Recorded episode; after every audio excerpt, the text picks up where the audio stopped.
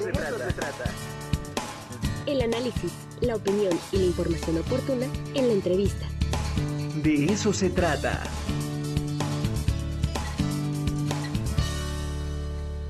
Y ya está conectada nuestra queridísima Cristian Muñoz de Cote, artista visual. Cristian, ¿cómo estás? Muy buenos días. Hola, muy bien. ¿Y tú qué tal?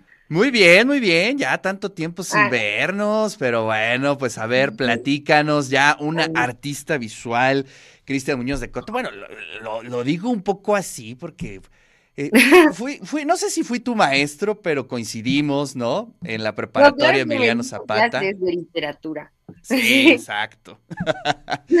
Bien por esos años y hoy ya eh, eh, convertida en una artista visual importante y estarás en Puebla haciendo una instalación. Cuéntanos, Cristian. Sí, pues es, es una instalación participativa a partir de, mañana del 8 de marzo. Y mm, ¿me escuchas bien? Sí, adelante, adelante. Ah, bien. Pues la instalación consta de una montaña de tierra, eso es una montañota de mucha tierra, que mm, está como preparada con semillas, hierbas y un montón de elementos simbólicos que representan la sanación. Entonces, la invitación es a que las personas, en particular las mujeres, pero pueden participar quien quiera, eh, escriba o lleve algún pequeño objeto que, le refiera a un recuerdo que tenga que sanar.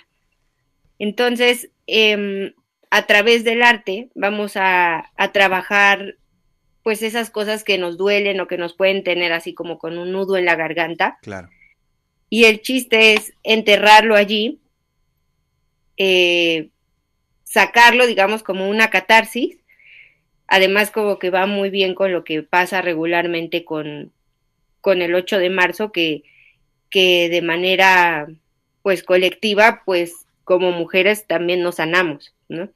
Entonces, eh, metemos el papelito, enterramos el papelito o, el objeto en la montaña y se trata como un ser, entonces va a ser velado en la noche, pero posteriormente esta tierra se va a enterrar y va a crecer vida así literalmente va a germinar con flores, eh, hierbas, y cada una de estas hierbas y flores tiene una referencia directa o un símbolo eh, que proviene de la magia, de la herbolaria, eh, de mm. todo ese conocimiento como ancestral, ¿no? Entonces todo tiene un símbolo y el chiste es que tú te puedes acercar a esta pieza desde digamos, como desde la fe en esta parte como de la herbolaria o de la magia o de ese mundo, pero también desde una parte simbólica, ¿no? Si no quieres abordarlo desde ese lado.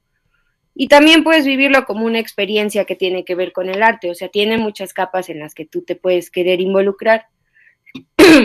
Y bueno, va a presentarse desde el 8 de marzo hasta el 12, pero solamente el 8 vamos a, a trabajar estas experiencias, porque realmente bueno, cuando he presentado este tipo de obras que son participativas, pues se cargan de, mucha energía y de mucha, pues todo, todo lo que, lo que mueve lo colectivo. Claro.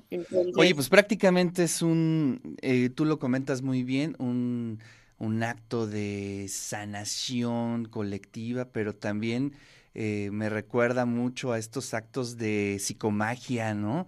Es decir, donde, eh, digamos, el, lo significativo del momento, de, de, este tipo de rituales puede llegar a una experiencia colectiva pues prácticamente única, ¿no? Es decir, cuando se unen, cuando hay esa colectividad, temas eh, que se comparten, sí se transforma la atmósfera, se transforma eh, el espacio en donde se va a poner esta instalación.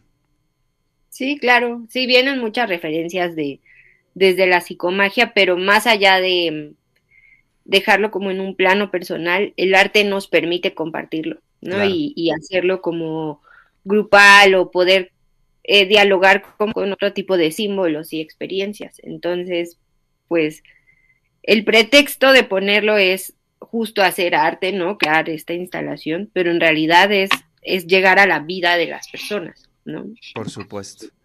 Oye, a ver, eh, ¿a partir de qué hora se puede llegar? Esto va a ser en el Zócalo, por lo que entiendo, ¿verdad, Cristian?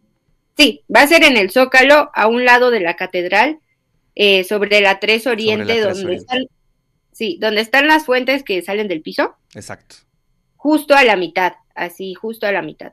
Eh, es el paso que tiene la catedral hacia la plancha del Zócalo y bueno, no hay pierde, sí se va a ver porque es mucha tierra, son 30 metros cúbicos. Oye, pero ¿a partir de qué hora se puede llegar? Desde las 10 de la mañana, eh, más o menos a las, entre las 6 y las 7 de la noche se van a comenzar a prender las velas. Eh, pero, por ejemplo, los colectivos eh, que están citados a la marcha van a llegar al Zócalo más o menos a las 10 y 11 de la mañana.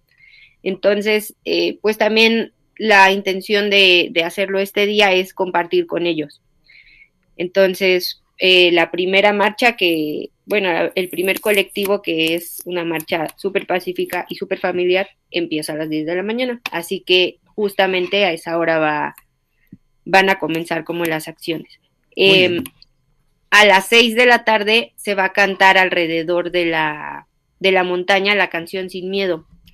Entonces lo va a cantar eh, mi prima Sara Muñoz de Cote y va a invitar a otras mujeres a unirse y se van a comenzar a prender las velas.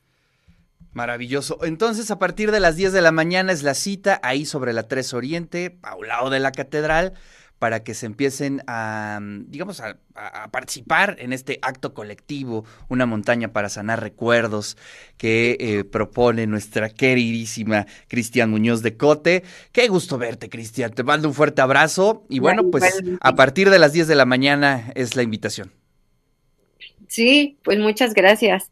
Y sí, ojalá participen. También tú, todos tenemos recuerdos que sanar. todos, efectivamente. Ahí sí, le entramos todos. Te mando un fuerte abrazo, Cristian. Bueno, igualmente.